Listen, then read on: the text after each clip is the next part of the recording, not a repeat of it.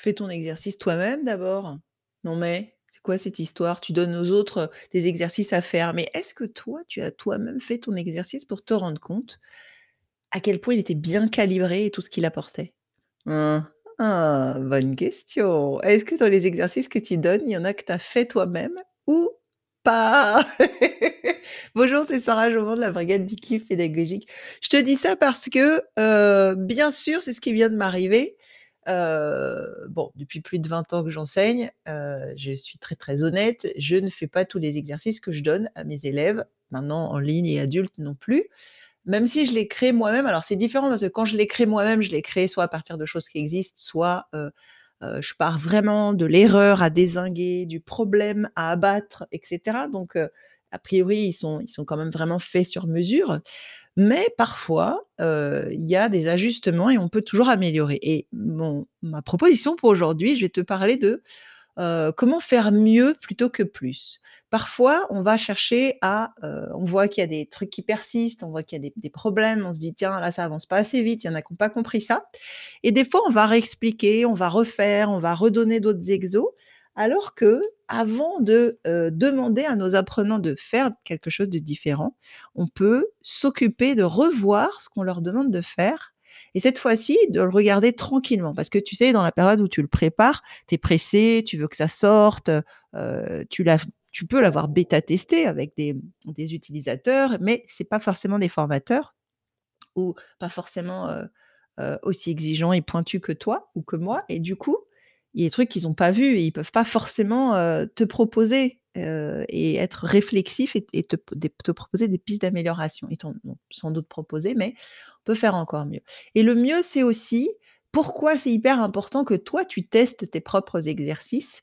Parce qu'à ce moment-là, tu te rends vraiment compte de ce que vivent tes participants et pourquoi c'est important? Eh bien, parce que tu connectes avec eux et donc la prochaine fois que tu donneras cet exercice, en même temps, avec tes neurones miroirs, tu sauras exactement ce qu'ils sont en train de vivre.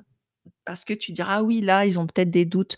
Là, peut-être qu'ils se posent la question, ils ont pas le temps, ils ont peur que ça soit pas assez bien ce qu'ils écrivent ou ce qu'ils disent et du coup, ils vont être bloqués par ça, alors qu'on s'en fout». Bah oui, mais eux, ils s'en foutent pas à ce moment-là. Il faut que tu le saches parce que dans la façon de les accompagner, ça va pas être la même et tu vois que ce que je viens de te dire, c'est que c'était pas un problème sur la complexité de ce que tu dis, sur la théorie ou sur la pratique. C'était juste en tant qu'être humain, en tant que personne, ce qu'on ressent à un moment donné d'apprentissage, on est quand même dans une forme de vulnérabilité et donc c'est très important que tu puisses sécuriser chacun de tes exercices, leur donner toute la puissance qu'ils peuvent avoir et une des vérifications à faire et surtout quand c'est quelque chose que tu as déjà donné plusieurs fois ou que tu donnes depuis longtemps, d'aller le revisiter. Là, je viens de faire ça. Alors, j'avais donné des choses que moi j'ai vécues, hein. Je me suis adaptée, heu, j'ai proposé, c'est moi qui ai vécu des choses en coaching, tout ça.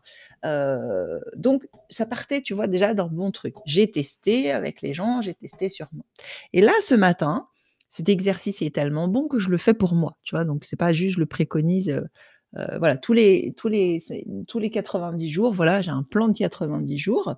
Heu, j'ai appris ça par plein de moyens différents, par le bullet journal, le fait de programmer à l'avance des objectifs et et de passer du truc annuel au truc mensuel, au truc, heu, hebdomadaire et journalier pour garder le fil de ces objectifs et pour atteindre pour qu'à la fin de cette période, on se dise: «Ah ouais, c'est génial ce que j'ai fait» et on n'est pas allé dans les choux, on n'est pas allé ailleurs parce qu'on était câblés à nos objectifs tous les jours.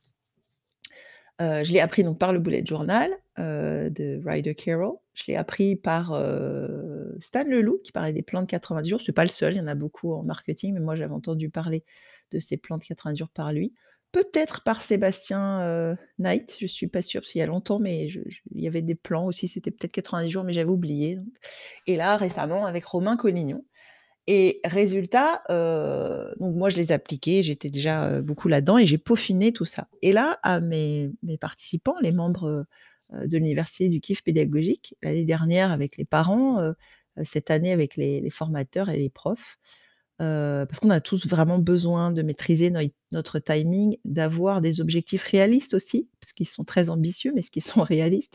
Et de bien les caler par rapport, Heu, voilà, je travaille qu'avec des gens qui ont envie de changer de vie, qui ont envie d'avoir une vie qui leur ressemble, qui leur plaît, qui mettent beaucoup d'énergie à ça, mais il est très important que cette énergie, soit bien canalisée parce que, bien sûr, les personnes que j'accompagne ont une pensée en arborescence et ça peut aller dans tous les sens et ils ont une capacité à penser, à faire et à traiter de l'information et à se poser des questions qui est incroyable. Mais il faut canaliser diriger tout ça dans la bonne direction, bien sûr, pour que ça soit, heu, fructueux et non pas, heu, enfermant, angoissant, quoi. Et là, moi, je fais un entretien GPS, heu, tous les 90 jours pour, heu, permettre à nos à mes membres, heu, de garder la bonne direction, tu vois? C'est le GPS, tu rentres les coordonnées dans le GPS, tu dis: «Je veux aller là» et après il te dit: «Tu vas à droite, à gauche» et cetera. Donc on a cet entretien où je les aide à, déterminer leur, leur, leur leur programme en fait, au sein de notre cursus. Quelles sont leurs ambitions et comment tout ce que je propose dans, heu, l'université du kiff pédagogique va les aider. Toutes les ressources aussi que je peux mettre à leur disposition grâce à cet entretien, en sachant quelles sont leurs priorités. Donc c'est un moment très important et heu, donc moi j'arrive à la fin de mon cycle là et heu, cette fois-ci, je vais le faire toute seule. Déjà les dernières fois, j'étais dans un mastermind mais je commençais à j'ai assez chopé le truc, je sais assez où j'en suis. J'ai pas besoin d'une référence e externe. C'est toujours agréable et je reprendrai, hein, dans quelque temps, mais là, c'est une période aussi où je suis un peu, j'ai besoin un peu d'être dans ma bulle et d'arrêter d'être, heu, sollicitée, d'expliquer ce que je fais, de de j'ai besoin d'être dans ma bulle, en fait, voilà, pendant quelques mois, le temps de finir certaines choses et enfin, je suis dans ma bulle, je suis pas isolée, mais en tout cas, en ce qui concerne les, mmh, les objectifs et les implémentations, oui, parce que, après c'est trop d'infos partout, ça te disperse, c'est le syndrome de l'objet brillant, de tes objectifs et là, je suis en mode, heu, bulldozer quoi, heu et j'ai besoin d'être très focus. Bref, du coup, je je vais pour faire mon exercice, heu, mon auto-entretien GPS, et c'était très intéressant parce que, j'ai vu ce que je pouvais faire, ce que je peux ajouter, comment je peux le mener et là, j'ai ajouté une question que je mène dans d'autres types d'entretiens, mais que j'avais pas mise là et qui est super importante et qui est géniale, qui vient de me faire ressortir donc une question plus, heu, comment retourner, heu, ses croyances en fait et comment s'appuyer dessus, heu, plutôt que d'essayer de juste dire: «Non, non, je pense pas ça, c'est pas inscrit dans mes gènes, dans mon corps, dans dans mon programme, dans dans tout ce que j'ai vu, dans dans tout ce que j'ai fait, dans tout ce qu'on m'a transmis, dans tout ce que j'ai pensé, depuis plus de 40 ans. Non, non, voilà et puis je vais juste vouloir faire ça». Or c'est pas c'est s'enlever de la puissance de faire ça. Heu, très récemment, j'ai identifié, hem, c'était suite à un atelier de Tony Robbins qui était hyper puissant, c'est aussi ce qui m'a poussée à à me former, heu, dans son école de coaching parce que me dis: «Putain, moi je veux faire vivre ça à mes participants, quoi» et j'ai dit: «Il y a pas photo, c'est bon là, c'est maintenant». Résultat, je émerge cette, cette croyance sur, hem, «Tu es égoïste». Et enfin, c'est pas une croyance, d'ailleurs, c'est un c'est un pas un tatouage, le «Tu es égoïste» chez moi. Il y a, j'ai vraiment été, imprégnée et que ça soit mon interprétation personnelle, que ça soit comment on m'a élevée, peu importe d'où ça vient, moi j'en ai fait un mix et j'ai été, quelque part actrice de ça. J'y ai cru en tout cas. Si je fais, si je je ne fais pas passer tous les autres avant moi, heu, ceux que j'aime, heu, sauver la terre, heu heu et cetera, si je ne prouve pas, que je les fais passer avant moi, avant mes besoins, alors je suis égoïste. Donc ça, c'était mon programme. Bien sympa, hein, pour, pour faire des burn-out, pour épouser la mauvaise personne et rester avec très longtemps, et et subir plein de choses, et accepter beaucoup trop de choses, voilà. Heu, donc je ne le recommande pas, hein, heu, soyons très, très clairs. Le le «Tu es égoïste», heu, j j'ai appris entre-temps depuis, heu, depuis 2007, je fais du psychothérapie j'ai fait une psychothérapie puis du développement personnel et tout ça, donc non-stop depuis. Donc j'ai appris, j'ai entendu parler de l'égoïsme sain, savoir prendre soin de soi. Avec la communication non violente, j'ai appris à prendre la responsabilité de mes besoins et pas demander aux autres, quitte à être tyrannique ou alors à être, heu, demandeuse ou être, heu, sauvée, tu vois? En posture d'être sauvée, on est vraiment dans Karpman, là, le triangle de Karpman avec, posture de sauveur, de tyran et de, et de victime.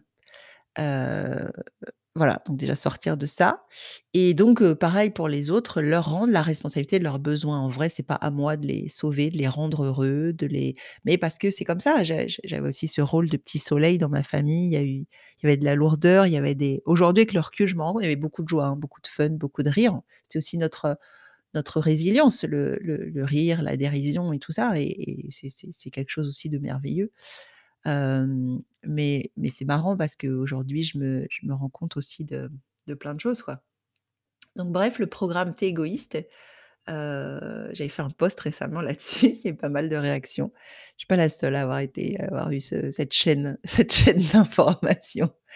Mais résultat, c'est ça qui est difficile, c'est comment, si à un moment donné, comment je peux ne pas saboter le développement de mon entreprise, si à chaque fois je m'arrête pour faire passer des choses avant et ou des gens que j'ai peur de de pour qui j'ai peur de fixer mes prix parce que j'ai peur qu'ils puissent pas se payer mes services. Heu, au fur et à mesure que je me paye des formations, que j'avance, que je masterise et que j'excellentise ce que je propose, les services, les programmes, le truc et j'ai peur de laisser derrière du monde, en fait et du coup, heu, il y a une part de moi qui avance très, très fort et une part de moi, heu, qui recule aussi très, très fort.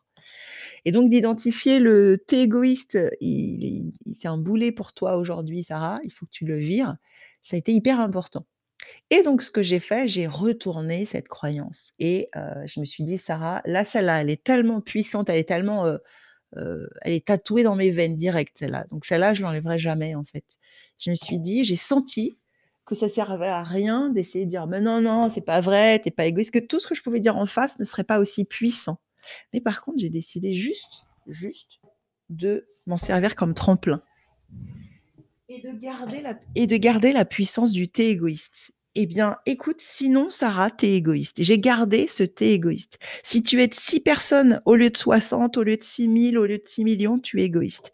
Si tu gagnes 2 000 € par mois, ça c'était mon salaire d'instit, au lieu de 200, heu, 200 000 € par mois et que tu tu peux, heu, tu peux donner que 2 € à droite à gauche à des gens, par exemple, qui font la manche, au lieu de 2 000 € à droite à gauche, beh, tu es égoïste.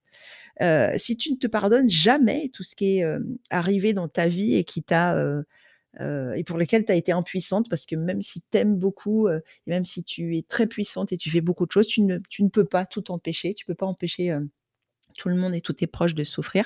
Eh bien, tu es égoïste si tu restes avec ce poids, avec cette, heu, culpabilité, avec cette blessure. Voilà, si tu t'autorises pas à être heureuse parce que, heu, tu as peur que, les gens autour de toi soient pas aussi heureux que toi. C'est difficile, hein, quand on évolue et qu'on trouve, heu, son flow, sa flamme, heu, son ikigai et cetera, heu, que nos proches soient pas aussi inspirés, aussi bien dans leur vie. Heu, moi, j'ai la sensation de les abandonner et en même temps, je sais et j'ai toujours joué ce rôle dans ma famille ou dans mes écoles, dans mes dans mon entourage. J'inspire les gens parce que je fonce et les gens se disent: «Ah mais attends, si elle l'a fait, en fait, c'est possible, j'aurais jamais cru» et en fait, j'aide les gens à à évoluer, à envisager des choses qu'ils n'envisageaient pas. C'est vraiment ça mon rôle. Et du coup, on se sent seul quand on commence à prendre des initiatives et à partir et que les autres nous suivent pas et quelque part, si je j'endosse pas ce rôle, parce qu'ils vont me rejoindre d'une manière ou d'une autre et on se retrouvera. Petit coup de batterie, pardon. Voilà. J'ai besoin de brancher, heu, la batterie. Heu et ben, sinon, tu es égoïste, tu vois? Donc bref, heu, pareil, si tu empêches les gens de te trouver, heu, sur tes pages, sur tes trucs de vente et cetera, heu heu et de bénéficier de ton énergie, de ta pêche, de tout ce que tu as à leur donner, de ton humour, de ta créativité, parce que tout ça, c'est le merdier et que et que voilà, on n'arrive pas directement à trouver tes services et à te rejoindre, bah, tu es égoïste. Voilà. Donc voilà comment j'ai retourné cette, cette croyance et comment je l'ai, heu, tournée à mon avantage. Voilà, je vais pas la combattre, elle fait partie de moi, elle amène aussi les plus belles parts de moi, de générosité, de de d'empathie. Voilà, je supporte pas que quelqu'un, heu puisse souffrir et ne puisse pas vivre tout ce qu'il a à vivre et le potentiel, et des croyances, du genre: «Moi moi je pourrais jamais» et cetera et c'est aussi ce qui m'a amenée à exceller la la pédagogie et la transmission et la relation d'aide et d'accompagnement. Donc heu elle a des bonnes, heu, des bonnes sources cette, heu, cette croyance et ce truc-là. Et mais c'est juste que voilà, il faut l'équilibrer. C'est ce que j'ai fait ces dernières années. Et donc après l'avoir, accepté, l'avoir vu déjà, après l'avoir, enfin d'avoir l'avoir aveuglément écouté, ensuite qui était aussi un mode de survie.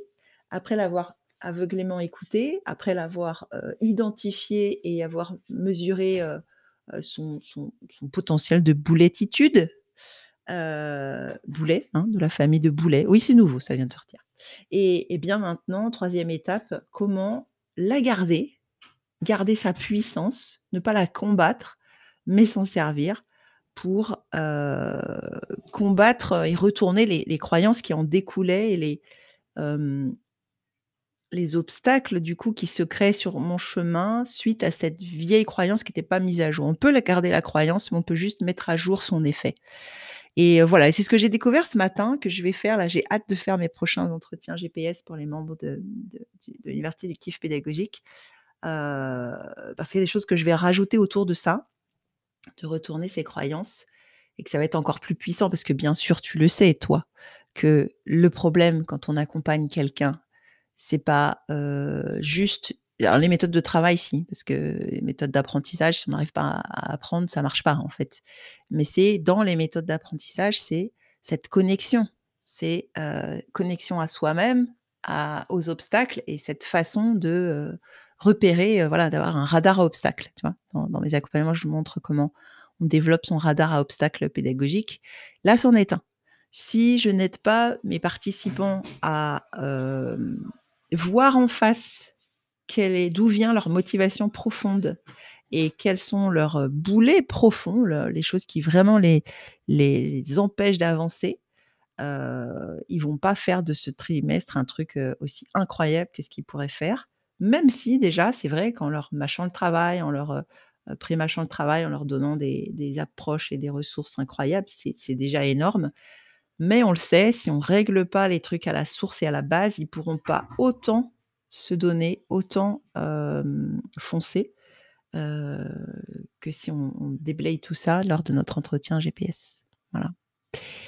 Voilà, c'est tout ce que j'ai à te dire sur ça. Si tu veux qu'on reparle, bah, si toi aussi tu l'as le tu es égoïste, si tu fais pas ça et si tu fais pas passer les autres avant et si tu fais pas ça pour moi et nin et ben, tu es égoïste, tu m'abandonnes, tu me laisses tomber, heu et cetera. Heu, si toi aussi tu l'as dans ta collection, mais tu peux en avoir d'autres et bien, viens me le dire, parlons-en dans le groupe de la groupe privé de la brigade du kiff pédagogique, heu, parce que si on veut vraiment kiffer, ben, c'est ces saloperies de croyances limitantes, il faut quand même les identifier, non pas les pulvériser comme tu viens de le voir, mais plutôt, les accepter, les remercier aussi pour ce qu'elles nous ont permis de faire et les mettre à jour et lui dire: «OK, OK, OK, si je fais pas ça, heu, je suis comme ça», heu, mais du coup, le mettre à ton avantage. Voilà, donc dis-moi ce que tu en penses de cette proposition et avec quelle croyance tu l'as fait? Voilà, donc tu peux me joindre par mail aussi, hein, si tu veux, heu, sarah@sarahjoban.fun, pas de H dans mon nom, nulle part, donc heu, sarahjoban.fun et heu et je serais ravie qu'on en discute, tu vois? Même en discussion privée, ça me ça m'intéresse. Allez, à tout bientôt pour un autre épisode de la brigade du kiff pédagogique.